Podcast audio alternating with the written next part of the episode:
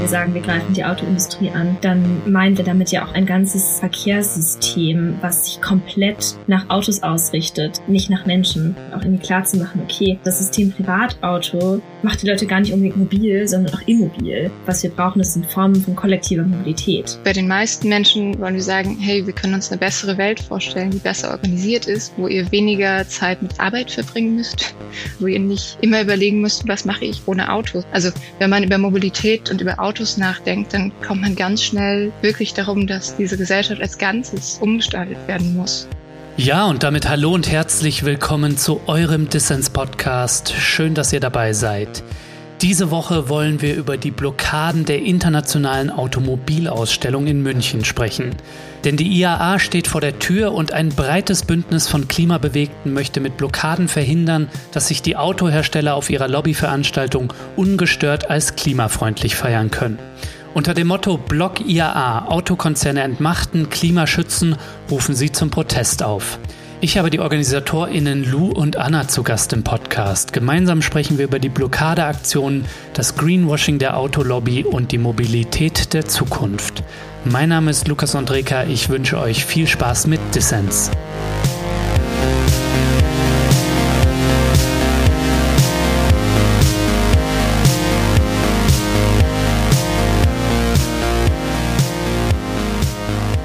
Lu und Anna, schön, dass ihr beim Dissens Podcast dabei seid. Hallo, schön, dass wir kommen konnten. Ja, wir sind zusammengekommen, um uns über die Automobilindustrie und vor allem über die internationale Automobilausstellung zu unterhalten und die Blockaden derselben. Auf der IAA werden sich die deutschen Autohersteller ja mal wieder als besonders grün und fortschrittlich präsentieren. An euch beide die Frage gerichtet, wir fangen mit Lou an. Was ist dran an diesem Image, das sich VW, BMW, Mercedes und Koda geben? An dem grünen Image ist leider überhaupt nichts dran. Die ganze VW-Flotte übersteigt die jährlichen Emissionen von ganz Australien. So erstmal als Einstieg. Dieselautos sollen weiter noch bis 2040 äh, verkauft werden. Letzten Endes ist dieses grüne Image einfach nur da, um die ohnehin schon viel zu hohen Profite weiter zu steigern ja, im Grunde genommen ist dieses grüne Image nichts weiter als eine kapitalistische Nachhaltigkeitslüge, die das alte Konzept schneller, höher, weiter einfach grün anstreichen soll. Hm. Anna. Also ich bin natürlich auch genau der Meinung, dass nicht so viel dran. Äh, was aber tatsächlich ist, ist, dass die Autoindustrie sich auch krass im Wandel befindet. Also in den nächsten Jahren wird von der jetzigen Verbrennungsmobilität auf E-Mobilität umgestellt. Die ist aber nicht nachhaltig, sondern es wird stattdessen, wenn irgendwie das Erdöl alle ist, halt Lithium verbraucht und es werden damit irgendwelche riesigen Gewässer zerstört oder auch andere Ressourcen ausgebeutet, die es in der Menge gar nicht gibt. Es sollen ja weiter Autos in unglaublicher Menge produziert werden und die Rohstoffgewinnung selbst ist halt zerstörerisch. Die Produktionskosten sind immens, sowohl für Energie wie auch Arbeitskraft. Und der Energieverbrauch, wenn diese Autos erstmal fertig sind, muss ja auch irgendwie sichergestellt werden. Und das heißt, solange mehr Ressourcen verbraucht werden, als irgendwie global zur Verfügung stehen, wird das nicht gehen. Über all das wollen wir natürlich noch im Detail sprechen. Lasst uns aber erstmal auf die Blockaden der IAA blicken, die ihr ja mitorganisiert. Lu, du sprichst für Sand im Getriebe und Anna, du für Top Berlin. Wenn ihr die Gruppen nicht kennt, dann schaut doch mal in die Show Notes, da habe ich sowas wie eine Bio aufgeschrieben und einiges Wissenswertes verlinkt. Ja, Lu und Anna, ihr mobilisiert zur internationalen Automobilausstellung in München und plant die Automobilmesse zu blockieren. Was habt ihr denn da genau vor? Lu. Ja, wir erinnern uns vielleicht daran, der Auftakt von den IAA-Blockaden war ja 2019. Da war die IAA noch in äh, Frankfurt. Äh, mittlerweile haben die Autokonzerne so viel Angst vor unseren Blockaden gehabt, dass sie schon umgezogen sind nach München. Genau, und auch dieses Jahr versuchen wir natürlich wieder möglichst viele Menschen zu mobilisieren. Es wird Großdemonstrationen geben, getragen von großen Umweltverbänden, aber eben auch Blockaden des massenhaften zivilen Ungehorsams. Und was wir uns wünschen, sind natürlich möglichst viele Leute. Es ist ein bunter Protest, ein diverser Protest, ein lauter Protest. Die Aktionen gegen die IAA, die sollen ja am Donnerstag, den 9. September starten und dann bis ins Wochenende hineinlaufen. Wie können sich denn Kurzentschlossene noch beteiligen? Anna. Wer mitkommen möchte, kann am besten bis Donnerstagmittag anreisen. Und es wird ein Camp in München geben. Und von dort aus wollen wir dann zusammen ab Donnerstagmittag Proteste organisieren. Und wer da hinkommen möchte, ist herzlich willkommen. Der kommt etwa nach München. ja, wir freuen uns natürlich über alle Leute, die mitkommen und alle Leute, die mit uns zusammen die Autoparty crashen wollen. und können sich natürlich auch schon vorab irgendwie gerne über Twitter oder andere Social-Media-Kanäle informieren oder natürlich irgendwie direkt E-Mails schreiben an Sandtengetriebe oder Top.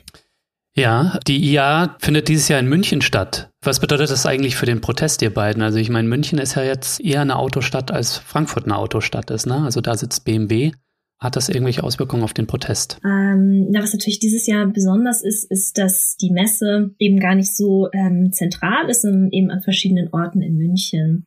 Und dementsprechend werden wir natürlich auch verschiedene Blockadestationen haben. Ja, wir denken, dass wir auf jeden Fall gut blockieren können und starke Proteste auf die Straßen kriegen. Hm. Also was jetzt weniger München oder Frankfurt zu tun hat, aber glaube ich mit dem Konzept der Messe ist ja, dass die auch, wie Lu schon gesagt hat, einfach an vielen verschiedenen Stellen in der Stadt stattfinden soll und damit öffentlicher Raum auch noch für diese Image- oder Propagandakram verwendet wird was wir eigentlich fürchterlich dreist finden, dass die Leute sich das auch noch rausnehmen. Und wir wollen da auch so ein bisschen thematisieren, dass öffentlicher Raum etwas ist, was eben nicht für Autos und nicht für mehr Autoausstellungen verwendet werden sollte, sondern vielleicht für ein bisschen soziales Leben oder selbstbestimmte Organisationen. Ansonsten hat München natürlich das Problem der Münchner Polizei, aber wir tun mal so, als wäre das keins. okay, das ist nochmal ein eigenes Thema. Aber was ich mich so frage, wenn ich an Blockaden denke, ne? Also ich meine, der Anti-Auto-Protest, der ist ja inspiriert von zum einen der Anti-Atom-Bewegung, den Blockaden da und natürlich der Anti-Kohle-Bewegung, also Ende Gelände-Style. Und mein Eindruck war jetzt aber immer so bei den IAA-Blockaden, es bleibt halt symbolisch. Und das ist ja nicht verkehrt. Aber was ja die Kohlebewegung geschafft hat, war auch tatsächlich, ähm, zumindest zeitweise für kurze Momente, dann auch die Infrastrukturen wirklich materiell lahmzulegen. Und jetzt befinden wir uns schon in der Autostadt mit dem BMW-Werk. Können wir eigentlich da was erwarten oder dürfte das jetzt nicht verraten?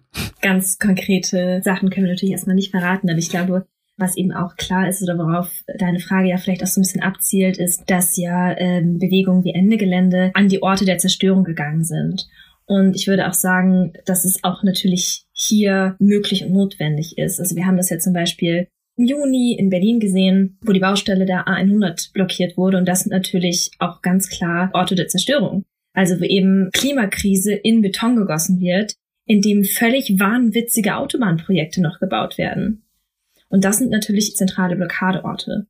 Ähm, bei der IAA, das ist natürlich der zentrale Punkt, das ist der zentrale Moment, wo die deutsche Autoindustrie zusammenkommt.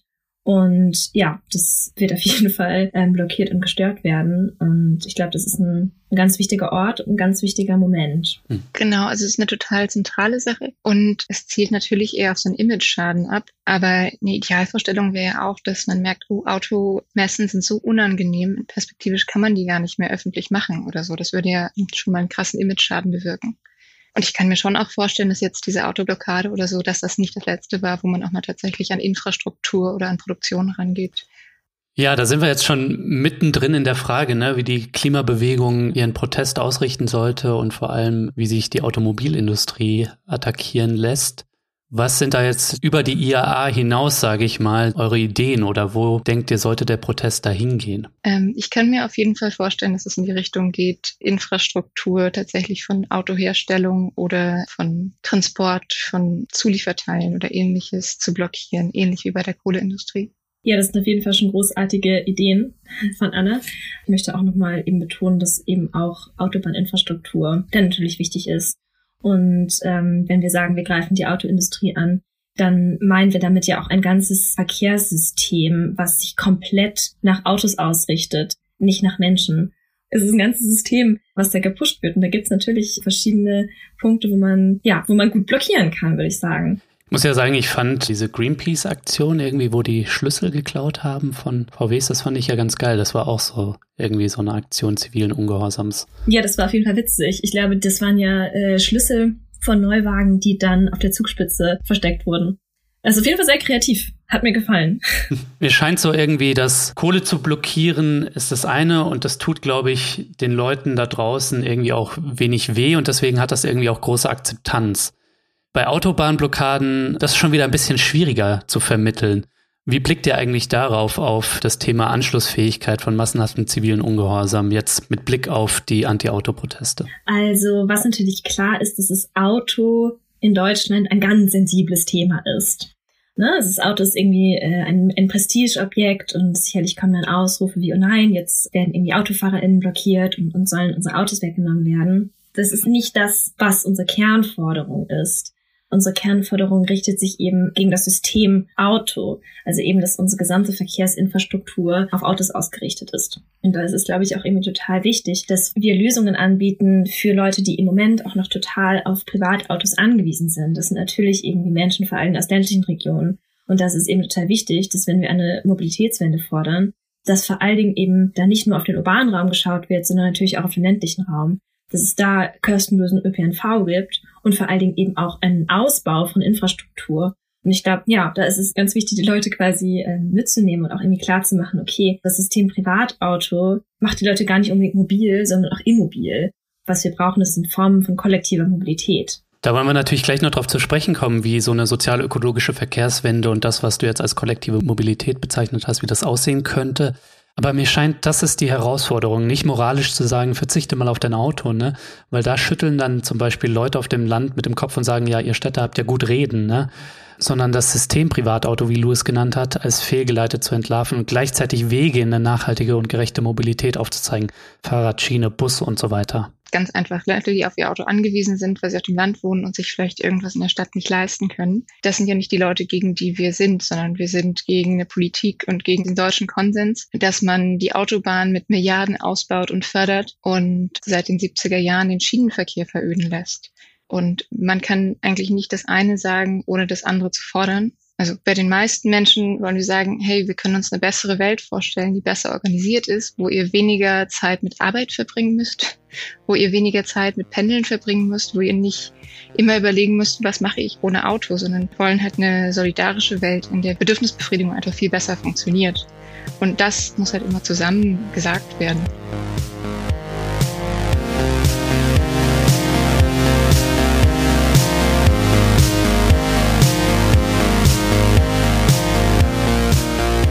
Ja, Leute, ich möchte an dieser Stelle wieder allen Fördermitgliedern von Dissens danken, denn ich brauche den Support meiner Community, um für alle Menschen da draußen kostenlos und unabhängig senden zu können. Leute, danke euch dafür. Wenn dir dieser Podcast gefällt und du noch nicht dabei bist, dann werde doch jetzt Fördermitglied. Mitmachen kannst du schon ab 2 Euro im Monat und du machst damit Dissens nicht nur möglich, nein, es winken auch Goodies und du hast jede Woche die Chance auf coole Gewinne auch dieses Mal haben Fördermitglieder wieder die Chance, etwas abzustauben. Was genau und wie du bei Dissens mitmachen kannst, erfährst du in den Show Notes und auf dissenspodcast.de.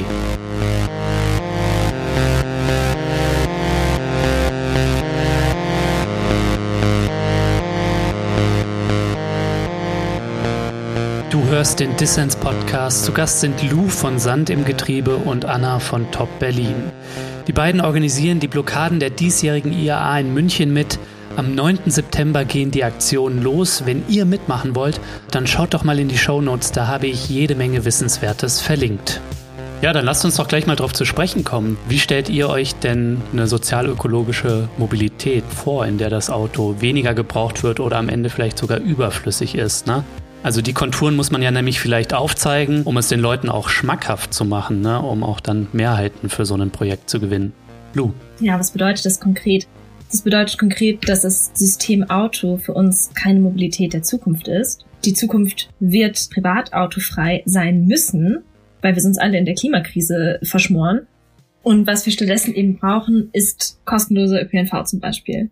Und das eben flächendeckend. Es ist ganz wichtig, dass eben die ländlichen Regionen, dass die Anbindung finden, dass es E-Busse gibt und eben vor allen Dingen der Ausbau von Schienenverkehr und nicht die Vernachlässigung davon. Das bedeutet natürlich eben für den städtischen Raum, bedeutet das konkret natürlich auch der massive Ausbau von äh, Radwegen und auch ein sicherer Platz für FußgängerInnen.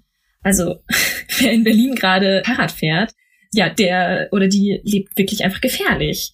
Also Autos schlucken auch einfach so unglaublich viel Platz.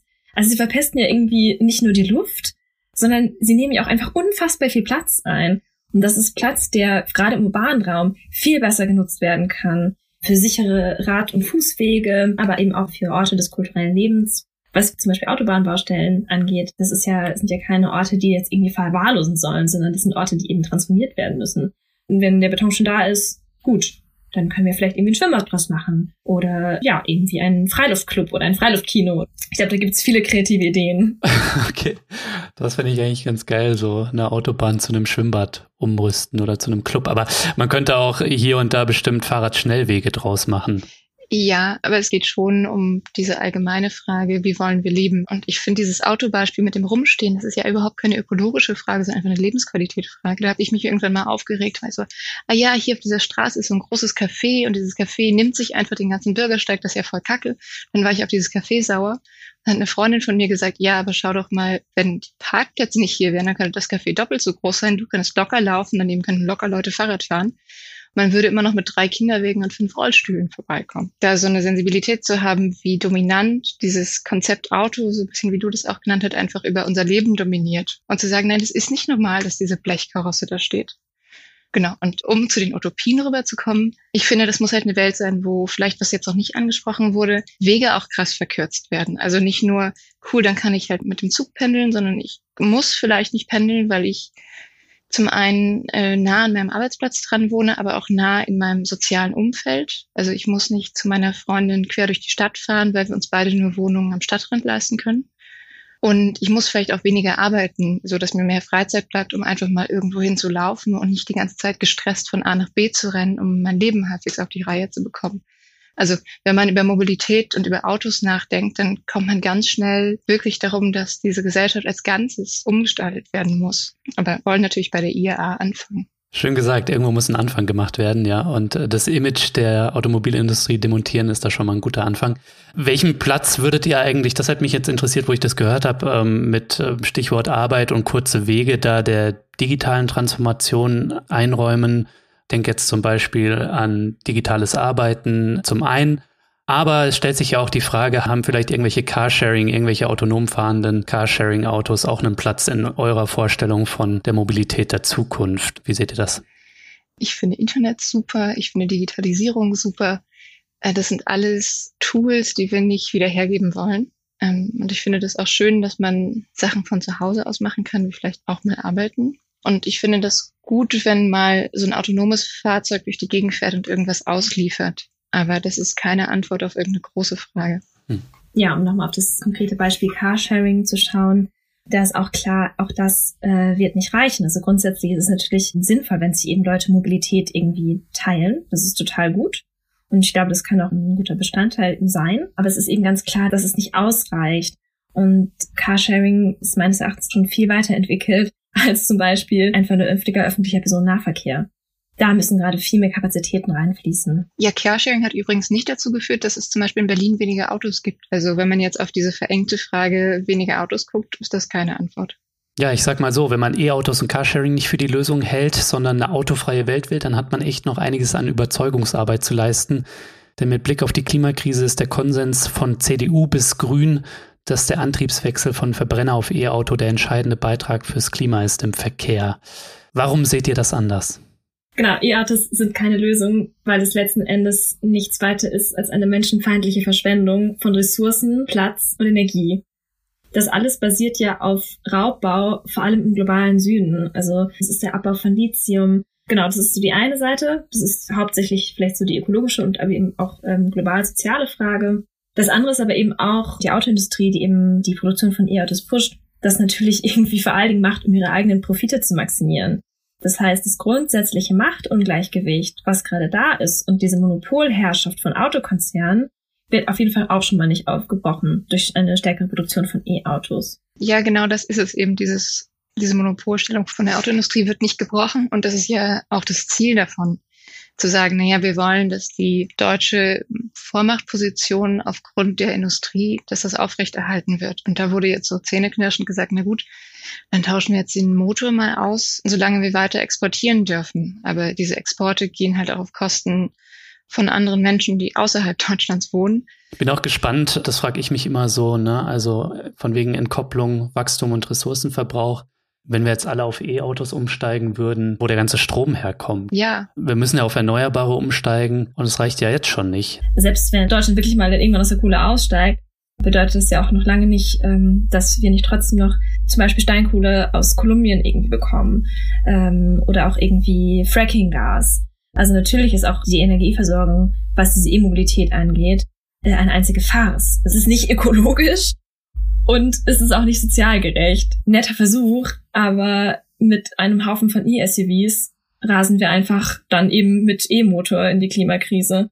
Was ich mich ja noch so frage, ist, wenn die Autoindustrie schrumpfen muss, und ich glaube, da teilen wir die Überzeugung, dass sie das muss, wie gestalten wir diesen Wandel? Ich glaube, da muss man nämlich auch Ideen präsentieren, denn wir leben nun mal in einem kapitalistischen System, wo weniger Produktion dann bedeutet, dass Wohlstand erstmal für viele verloren geht.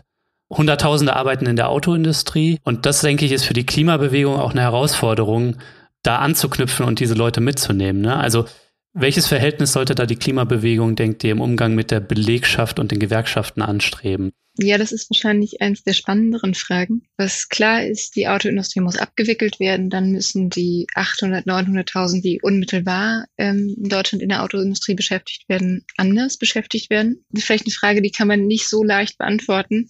Momentan ist es halt so ein bisschen so, dass die IG Metall vor allem die Besitzstandswahrung für ihre eigenen Leute betreibt. Die Leute haben tatsächlich sehr gute Tarifverträge und sehr gute Bezahlung im deutschen Vergleich. Und würden die Leute jetzt in einem anderen Sektor arbeiten, würde sie schlechtere Bezahlung erwarten. Und das ist eine begründete Angst. Und das wäre was, wo ich von der IG Metall oder auch von uns vielleicht erwarten würde, dass wir da Arbeitskämpfe führen oder politische Diskussionen führen, wo es darum geht, dass in allen Sektoren solche Tarifverträge, so gute Bezahlung, so gute soziale Absicherung bestehen muss, damit der Ausstieg aus diesen Arbeitsplätzen nicht mehr schwerfällt, sondern dass ich weiß, auch in anderen Bereichen werde ich genauso bezahlt oder vielleicht sogar besser. Und dann ist es ja auch was, dass die Leute ja nicht nur ArbeiterInnen bei VW sind, sondern die sind ja neben dem auch vielleicht Privatperson oder Mensch oder politisch interessiert. Und da sehen auch relativ viele Leute, dass es so nicht weitergehen kann und die gar nicht so geil finden, weiter mit dem Diesel durch die Gegend zu fahren. Also gibt es eine relativ aktuelle Studie, wenn ich die nennen darf, von der Rosa-Luxemburg-Stiftung. Die heißt, glaube ich, ähm, E-Mobilität ist das die Lösung. Und da wurden auch Leute interviewt in der Automobilbranche mit der Frage, ja, der Ausstieg muss irgendwie kommen. Wie machen wir das? Und die Leute, glaube verschließen sich da gar nicht so zentral gegen, sondern es geht ja wirklich eher darum, also wir, wir wollen nicht, dass die Leute kein Geld mehr haben, sondern wir sagen ja, die, die Politik hat irgendwie Schuld, diese Konzerne haben Schuld. In dem Kohleausstieg wurden x Milliarden einfach ausgegeben, an die Konzerne versprochen. Und äh, dieses Geld hätte man auch einfach den Leuten geben können und sagen, hey, ihr könnt jetzt mal zwei Jahre nicht arbeiten, dann würde weniger produziert werden. Hm auch da ist der Punkt, dass die meisten hm, Befragten, die eben äh, gerade in der Autoindustrie beschäftigt sind, äh, sich gar nicht mehr so stark mit den Konzernen identifizieren, sondern eben vor allen Dingen sichergestellt haben möchten, okay, ihr finanzielles Einkommen ist irgendwie gesichert. Und das zu Recht. Ja, es ist auf jeden Fall super wichtig, da die Leute, wenn die Autokonzerne denn, denn irgendwann enteignet sind oder zerschlagen sind, dass die mitgenommen werden. Ja, das ist alles gut und richtig. Mein Eindruck ist jetzt aber nicht, dass ähm, in den Belegschaften und in den Gewerkschaften, aber äh, vielleicht übersehe ich das auch, dass da ähm, groß jetzt zum Beispiel über die Transformation der Autoindustrie, also zum einen über die Schrumpfung, aber es lassen sich ja auch zum Beispiel Debatten führen oder ließen sich führen über die Konversion der Autoproduktion hin zu anderen Verkehrsmitteln. Ne? Geht da mehr und ist das vielleicht auch was, wo man von außerhalb als Klimabewegung dran anknüpfen müsste? Du hast ja eigentlich quasi die, die Alternativen schon so ein bisschen vorgelegt. Also genau, es müssen eben, äh, es müssen E-Busse produziert werden, es muss mehr Bahninfrastruktur geben. All das schafft ja auch wiederum neue Arbeitsplätze. natürlich kann man nicht einfach schnipsen und sagen, so, morgen arbeiten jetzt äh, alle in dem ÖPNV-Ausbau. Aber auch da wenn wir damit jetzt anfangen und eine vernünftige arbeitsverträgliche Umschulung und Umstrukturierung vornehmen, ja, ich wäre optimistisch, dass es irgendwie äh, in zwei Jahren geschafft wäre und ähm, ja, dass, ähm, dass zu besseren Arbeitsbedingungen eine bessere, zukunftsfähigere Mobilität aufgebaut werden könnte. Nee, das ist natürlich ähm, eine total schwierige Frage. Damit kriegt man uns natürlich ganz gut. Aber ja, ich glaube, ein Punkt ist, dass ganz viele Leute auch nicht an der Arbeit als solches hängen, sondern an diesen guten Löhnen, wie das Lou gesagt hat. Und die Ingenieurin kann man schon umschulen, das ist nicht das Problem. Die kann wahrscheinlich sogar ohne Umschulung irgendwelche Carbon Capture Sachen bauen. Das ist, glaube ich, wirklich nicht das Problem. Man muss sich das trauen, sich das überhaupt zu denken. Und IG Metall tut halt gerade so, als ginge es nicht anders. Hm. Wie blickt ihr auf die Bundestagswahl? Erwartet ihr euch da irgendwas in Sachen Mobilitätswende oder eher nicht? Naja, also diese ganze Bundestagswahl wird ja auch schon gerne mal als Klimawahl geframed. Und ich denke, dass eben durch die IAA und durch die starken Proteste, die wir da erwarten, auch Mobilität eine ganz zentrale Rolle spielen wird. Genau, ich bin aufgeregt, würde ich sagen, was diese Bundestagswahl angeht. Ja, mir fehlt es vielleicht ein bisschen an Vorstellungskraft. Ich habe aber schon Angst vor Schwarz-Grün. Aber ich glaube fast, dass es gut ist, wenn die Grünen mal sozusagen wieder an die Macht kommen, weil sie sich damit diskreditieren können. Sie, glaube ich, das nicht schaffen werden, das alles umzusetzen, was so eine Mobilitätswende tatsächlich mit sich bringen würde. Und ich hoffe, das führt dann zu mehr Selbstorganisationen bei allen Menschen, die das mitkriegen. Hm. So, ihr beiden, zum Abschluss möchte ich euch noch kurz die Gelegenheit geben, eine Welt ohne Privatautos zu promoten. Warum wäre eine Welt ohne Privat-PKWs für alle Menschen lebenswerter? Zunächst, weil Menschen weniger Zeit hoffentlich in Lohnarbeit stecken müssten, um Autos zu produzieren, Autos zu kaufen, Autos zu pflegen und dann mehr Zeit hätten für ein selbstbestimmtes Leben in einer Gesellschaft mit kürzeren Wegen und ansonsten ist es, glaube ich, auch einfach schöner ohne Autos in der Stadt. Und auf dem Land ist es, glaube ich, auch schön. Ja, genau. Wir hätten einfach mehr Luft zum Atmen, mehr Platz. Und das wäre doch was, was total wünschenswert ist. Und deswegen wünsche ich mir nochmal zum Abschluss, dass möglichst viele Leute nach München kommen und mit uns die AA blockieren und mit uns den deutschen Autokapitalismus verschrotten. Außerdem machen so gemeinsame Aktionen immer Spaß. Ja, das Abschaffen der Autoindustrie darf auch Spaß machen, auf jeden Fall. Lou und Anna, danke euch beiden. Bis zum nächsten Mal. Ja, vielen Dank für die Einladung. Ciao.